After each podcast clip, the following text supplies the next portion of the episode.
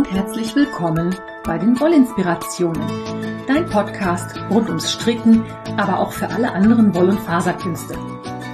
Ich bin Kaya vom Lana Filia Wollshop und ich freue mich sehr, dass du heute dabei bist. Ich wünsche dir viel Spaß und tolle Inspirationen in der aktuellen Folge.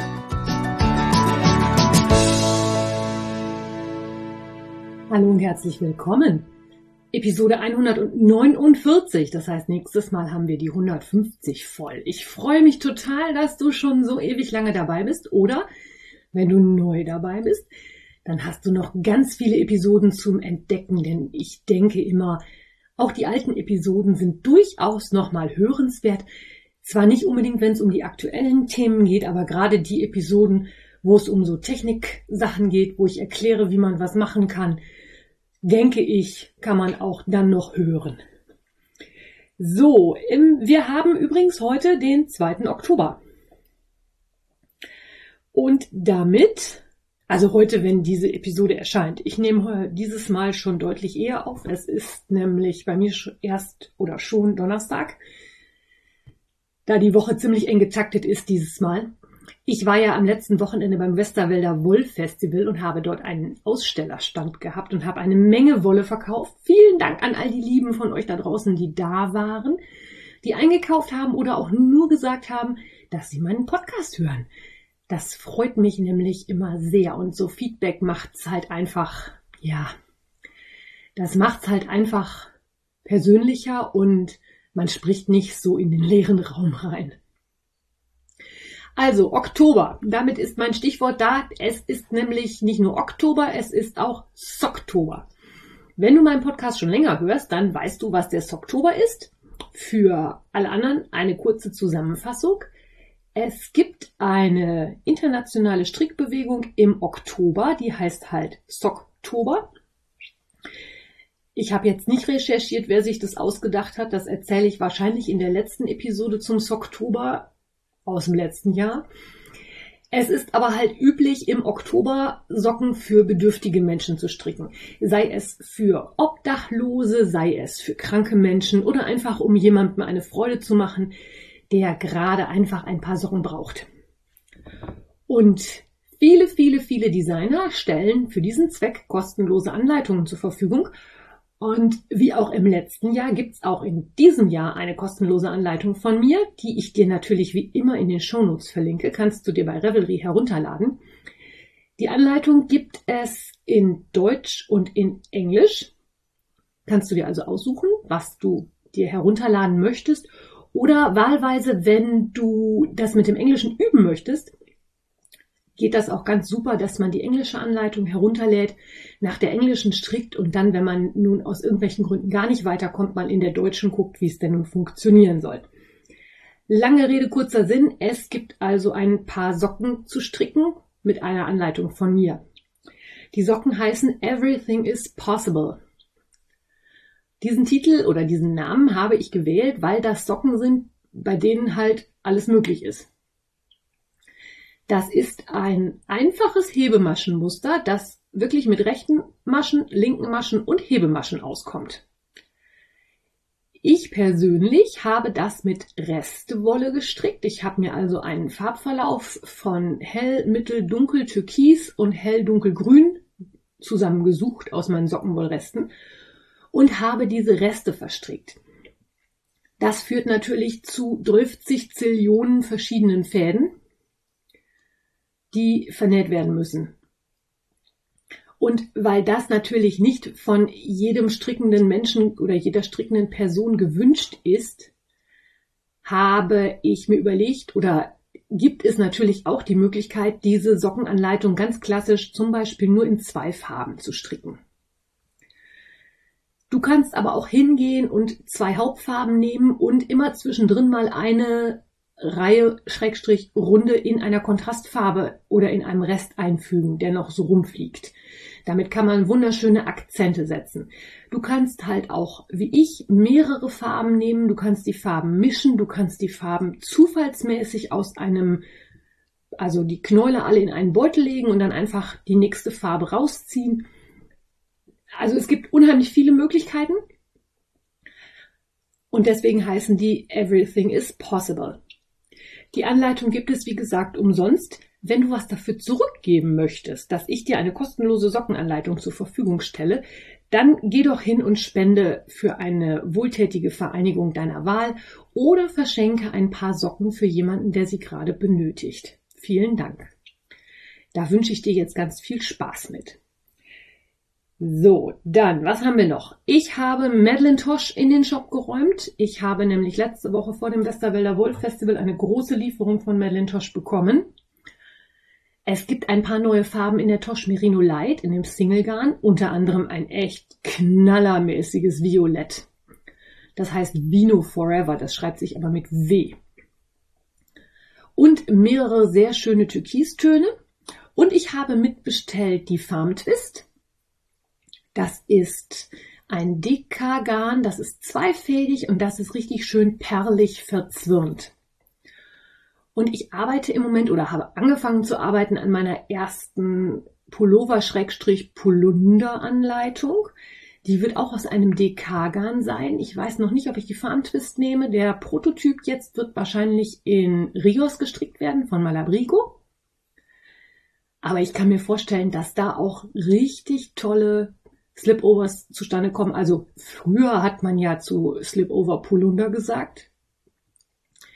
Mir schwebt halt etwas vor, was man im Winter gut über ein langärmeliges Shirt tragen kann. Also ein kleiner Rollkragen und kurze Ärmel, ein bisschen tailliert und ein bisschen Zopfmuster drauf. Lass dich überraschen. Ich hoffe, ich werde das jetzt schaffen. Ich kämpfe mich im Moment durch einen Kurs, bei dem man lernt, wie man die verschiedenen Größen anpassen kann. Denn für Oberteile muss man natürlich deutlich mehr anpassen als für ein Tuch ein Tuch strickst in der passenden Größe, kannst du verlängern, kannst du verkürzen, das war's. Aber bei einer Pulloveranleitung oder Oberteilanleitung kann man nicht einfach hingehen und sagen, ja, drei Nummern größer strickst du halt einfach drei Maschen breiter und fünf Maschen länger. Da muss man ein bisschen mehr rechnen. Da wühle ich mich gerade durch.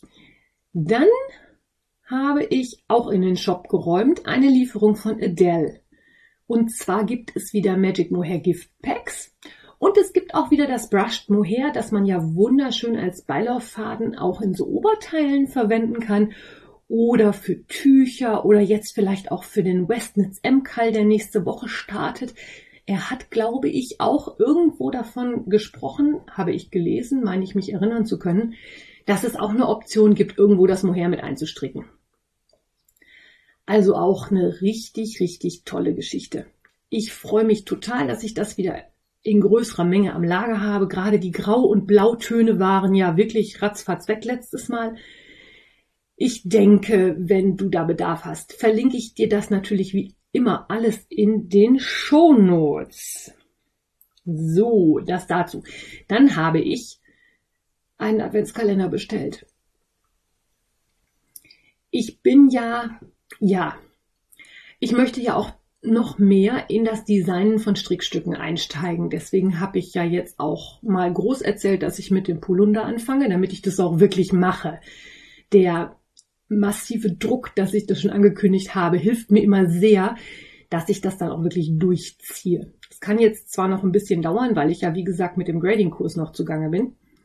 Aber, lange Rede, kurzer Sinn. Für mich macht ein Adventskalender mit irgendwelchen Garnen ganz, ganz wenig Sinn.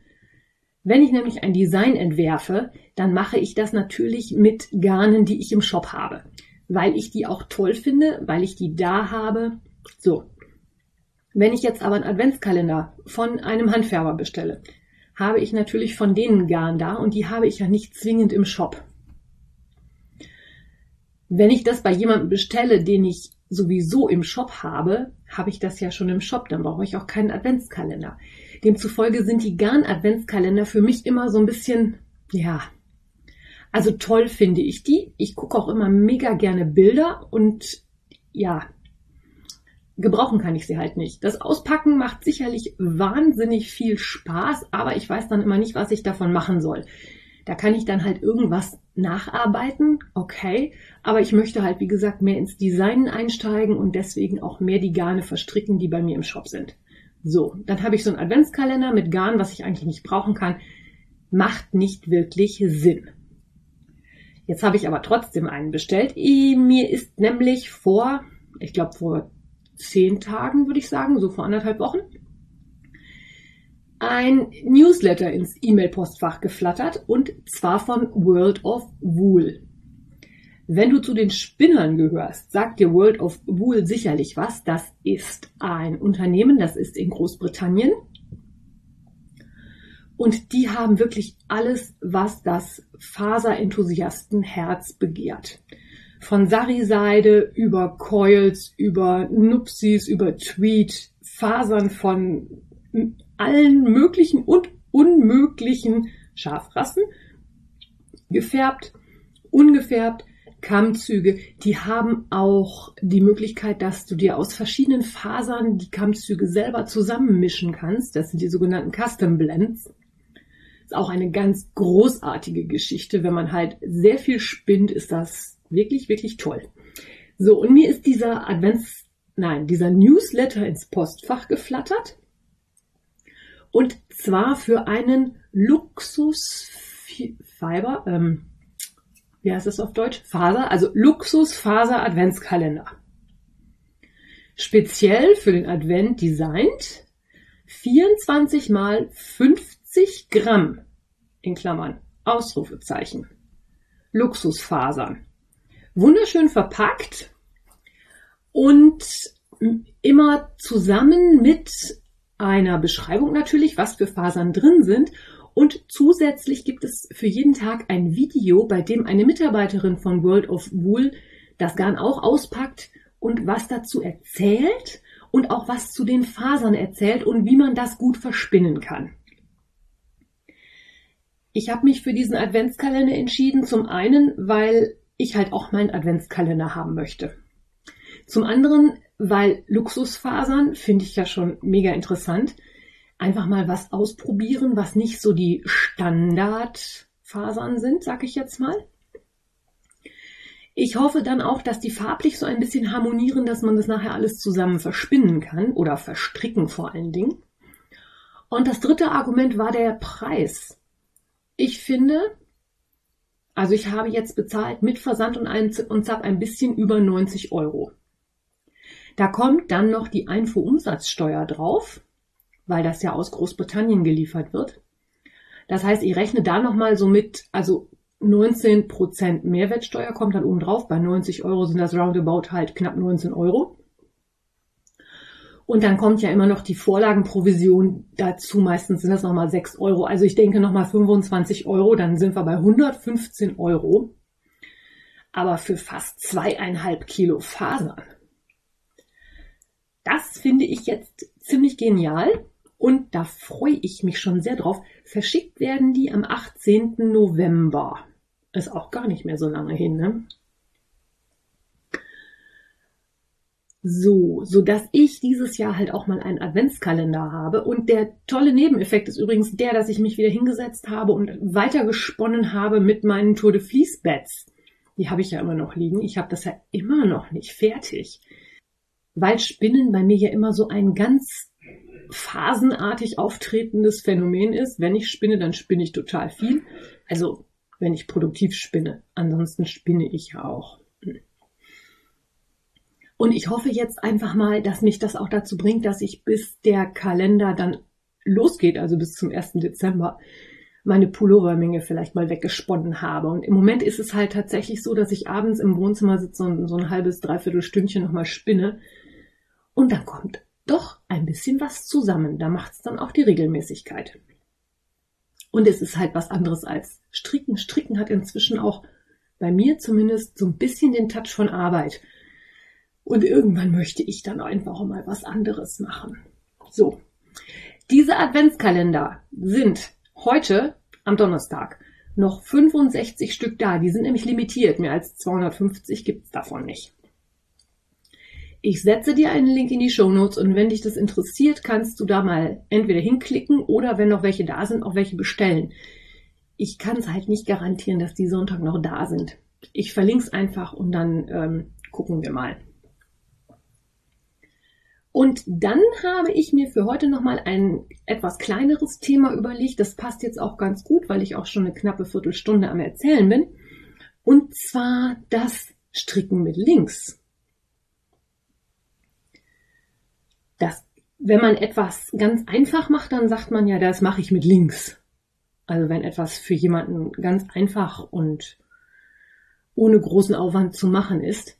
Beim Stricken ist das leider Gottes ein bisschen anders. Ich kann da aus meiner eigenen Erfahrung ein bisschen berichten. Und zwar ist es ja so, dass meine Urgroßmutter Linkshänderin war. Und die hat auch Socken gestrickt, die hat auch linkshändig gestrickt. Meine kleine Schwester ist auch Linkshänderin. Die hat allerdings dann von unserer Mutter stricken gelernt. Unsere Mutter ist Rechtshänderin und die hat meiner Schwester wohl gesagt, dass sie ihr das nicht wie Linkshänder zeigen kann, sondern nur wie Rechtshänder. Und da meine Urgroßmutter zu dem Zeitpunkt schon verstorben war, hat meine Schwester also stricken wie rechtshändig gelernt und sie häkelt auch rechtshändig. Ich habe sie kürzlich extra sogar noch mal gefragt.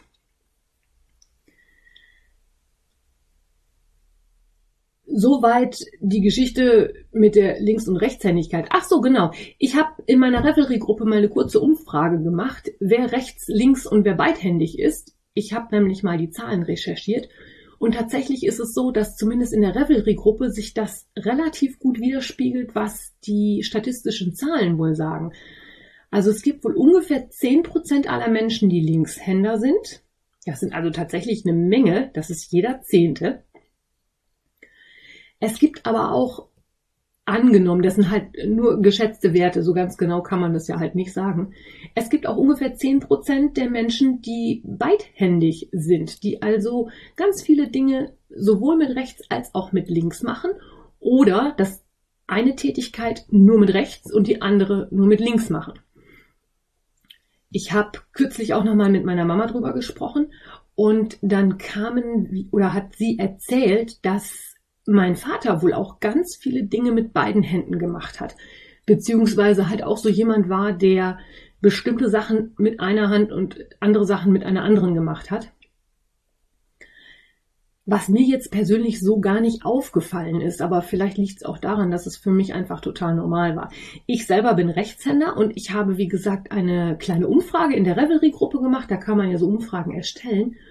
Und die Zahlen spiegeln sich tatsächlich wieder. Also 80 Prozent ungefähr, ich glaube, im Moment sind wir bei 83 Prozent oder so, geben an, dass sie Rechtshänder sind und dann nochmal die gleiche Anzahl sowohl für beidhändig als auch für linkshändig ungefähr 10 Prozent. Nur um mal klar zu machen, dass das auch keine Sache ist, die total exotisch ist. Ich finde, jeder Zehnte, wenn jeder Zehnte Linkshänder ist, müsste eigentlich auch jeder Zehnte strickende Mensch Linkshänder sein. Wenn jetzt aber ganz, ganz viele Menschen wie meine Schwester das Stricken rechts gelernt haben und das auch weiterhin tun, fällt einem vielleicht doch nicht so sehr auf, dass es beim Stricken mit rechts oder mit links sehr, sehr große Unterschiede gibt. Und auch da hatte ich eine Diskussion in meiner Revelry-Gruppe. Und da ging es dann ungefähr darum, dass beim Stricken doch beide Hände involviert wären man macht ja sowohl mit der rechten als auch mit der linken Hand etwas. Und es unterscheidet sich da halt, welche Hand die etwas dominantere ist. Ich finde ja, dass die dominantere Hand die ist, die den Faden anschließend durchholt. Auch wenn man als Rechtshänder den Faden zum Beispiel ja um die linke Hand wickelt und auch mit der linken Hand bestimmte Bewegungen macht, um diese Maschenbildung zu unterstützen. Also beim Stricken finde ich, glaube ich, ist jetzt nur mein subjektiver Eindruck. Es kann sein, dass das nicht stimmt, aber ich glaube, es ist schon so, dass es da einfacher ist, etwas mit der in Anführungszeichen falschen Hand zu machen, als bei zum Beispiel beim Schreiben. Kann aber auch sein, dass ich mich irre. Ich bin mal gespannt, wie jetzt so die Resonanzen auf die Episode sind. Aber worauf ich eigentlich hinaus wollte, da meine Schwester halt wie ein Rechtshänder strickt, ist mir dieses Problem, dass jemand mit links strickt und was sich daraus für Probleme ergeben, gar nicht so bewusst gewesen. Bewusst war mir ja das Problem mit den anders gestrickten linken Maschen, wie es beim Combined war. Dazu hatte ich ja auch schon mal eine Podcast-Episode gemacht. Aber nachdem ich jetzt schon häufiger bei der Sock Madness mitgestrickt habe, ist mir dort aufgefallen, dass in den Chats und in den Fragen-Threads ganz häufig gefragt wird oder geschrieben wird, dass es eine Lefty-Frage ist, also eine Frage von jemandem, der linkshändig strickt.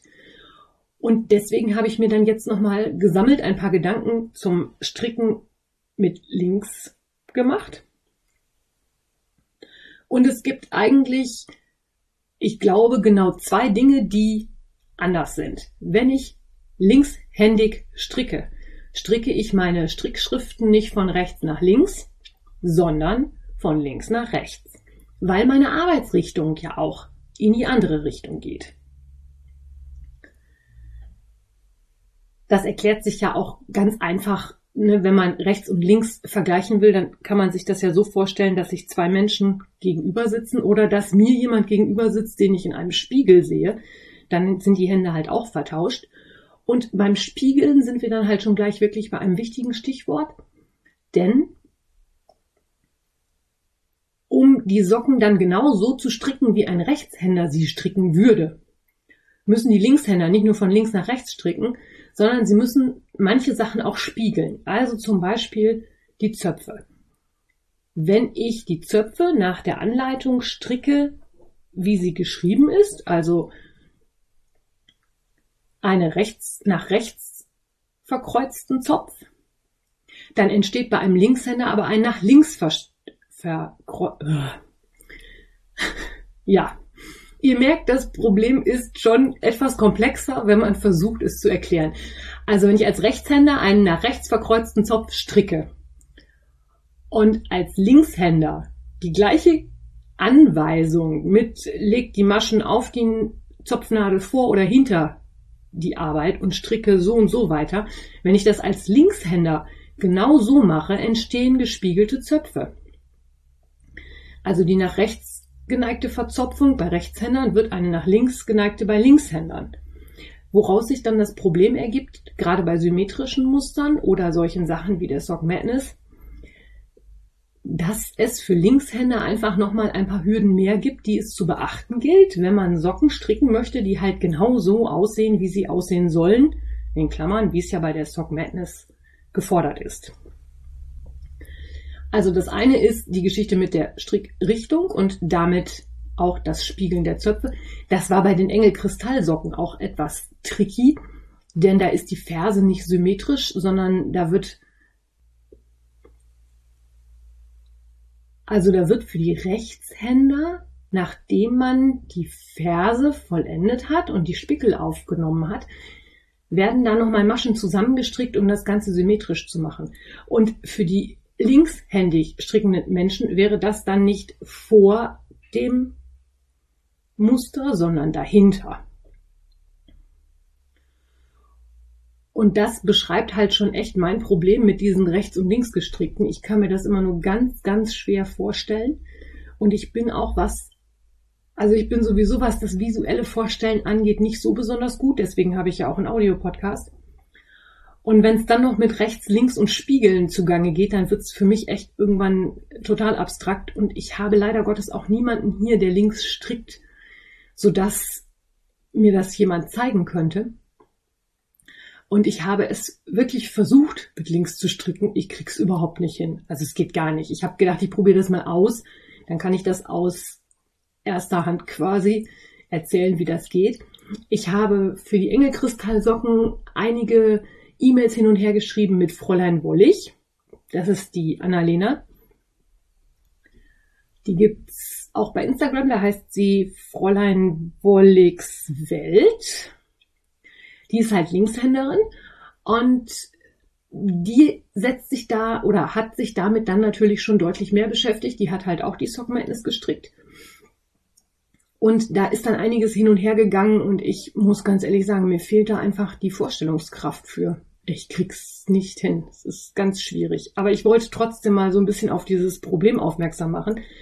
Was mir persönlich noch einleuchtet und wo ich verstehe, dass es wirklich Probleme gibt, sind die geneigten Zu- und Abnahmen. Denn wenn ich als Rechtshänder ein SSK stricke, bekomme ich eine linksgeneigte Abnahme. Wenn ich das als Linkshänder stricke, bekomme ich allerdings eine rechtsgeneigte Abnahme. Das heißt, wenn ich als Linkshänder eine Rechtshänderanleitung stricke, dann muss ich das permanent umdenken. Also da, wo ein SSK steht, muss ich ein Knit Two Together, also zwei Zusammenstricken machen, während da, wo zwei rechts zusammenstricken steht, eine überzogene Abnahme gemacht werden muss, damit die Abnahmen sich in die gleiche Richtung neigen, wie wenn es ein Rechtshänder stricken soll. Versteht ihr eigentlich, was ich meine? Es würde mich nicht wundern, wenn ihr es nicht tut, weil ich fühle mich auch schon wieder total konfus von diesem ganzen rechts und links und ähm, gespiegelt. Wie gesagt, ich glaube, das liegt jetzt nicht an dem Thema an sich, sondern es liegt an meiner mangelnden Vorstellungskraft, dass ich das jetzt vielleicht nicht ganz so gut erklärt habe.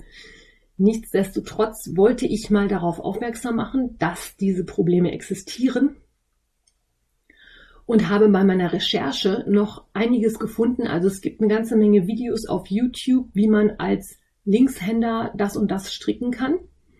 Wer also von euch Linkshänder ist und da Probleme hat, finde ich, ist YouTube immer ein ganz toller Anlaufpunkt. Es gibt auch ganz viele Tutorials, wie man das lernen kann. Allerdings gehe ich jetzt davon aus, dass du, wenn du mir hier zuhörst, nicht unbedingt so der absolute Strickanfänger bist, sondern schon mal eine Nadel in der Hand gehabt hast und demzufolge brauche ich dir das also nicht verlinken. Und was ich gefunden habe, es gibt bei Craftsy einen Kurs, also einen kompletten Kurs, bei dem man lernen kann, mit Links zu stricken. Craftsy ist eine Online-Plattform. Da gibt es ganz, ganz viele Online-Kurse, die man erwerben kann. Da gibt es verschiedene Modelle.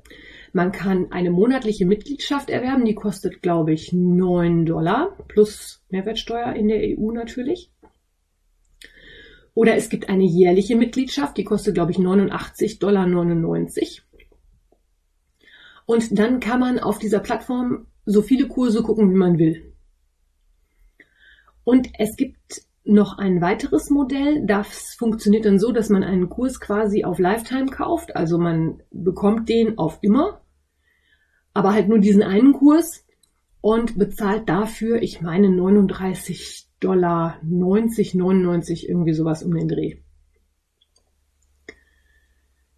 Ich habe mir das noch nicht weiter angeguckt. Ich gehe auch mal davon aus, dass es da sicherlich auch sehr gute Kurse geben wird, aber auch sicherlich welche, die vielleicht nicht so toll sind.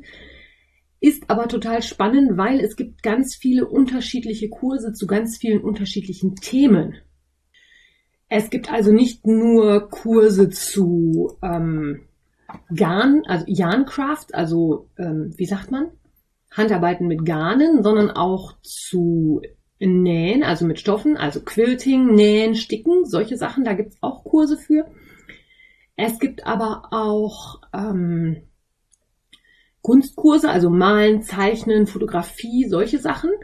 Es gibt aber auch was für Backen, Kochen, Tortendekorationen. Also da gibt es eine ganze, ganze, ganze Menge. Das sind über 1500 Kurse und mehr als 20 Kategorien habe ich gerade mal nachgeguckt ich sag mal, neun Dollar im Monat ist jetzt nicht so viel, dass man sich das nicht vielleicht doch mal gönnen kann und einfach mal gucken kann, ob da was für einen dabei ist, wenn einen ein bestimmtes Thema gerade mal interessiert. Also ich muss sagen, ich werde da vielleicht doch noch mal ein bisschen stöbern gehen. Ich verlinke dir das wie alles andere auch in den Show Notes und entlasse dich mit diesem Tipp für, ja, ach so, Englisch, ne, ist eine amerikanische Plattform, wenn ich das richtig habe. Gibt es da natürlich Kurse nur in Englisch. Es ist allerdings bei zumindest dem Kurs, den ich jetzt gemacht habe, da geht's halt auch ums äh, Grading von den Pullovern, womit ich jetzt den Bogen wieder schlage zum Anfang der Episode. Da ist es also möglich, dass du dir auch Untertitel einblenden lassen kannst. Also wenn du es so gar nicht verstehst, dann kann man auch den Text einfach mal in eine Übersetzungsmaschine einspeisen und kann sich dann da ein bisschen Hilfe holen. Ich finde jetzt neun Dollar pro Monat sind auch nicht zu viel. Und dafür, dass man da aus über 1500 Kursen auswählen könnte, mal gucken. Äh, ich finde sowas immer sehr spannend, weil ich ja auch so jemand bin, ich lerne ja unheimlich gerne neue Dinge. In diesem Sinne, ich wünsche mir, dass du ein bisschen neue Inspirationen gehört hast oder etwas Neues gelernt hast heute. Ich wünsche dir einen schönen Sonntag. Werkelt fleißig für den Socktober. Ich finde das immer ganz toll und Socken sind ja eh so eine meiner Leidenschaften. Und wir hören uns dann wahrscheinlich am nächsten Sonntag wieder. Bis dahin, alles Liebe. Tschüss!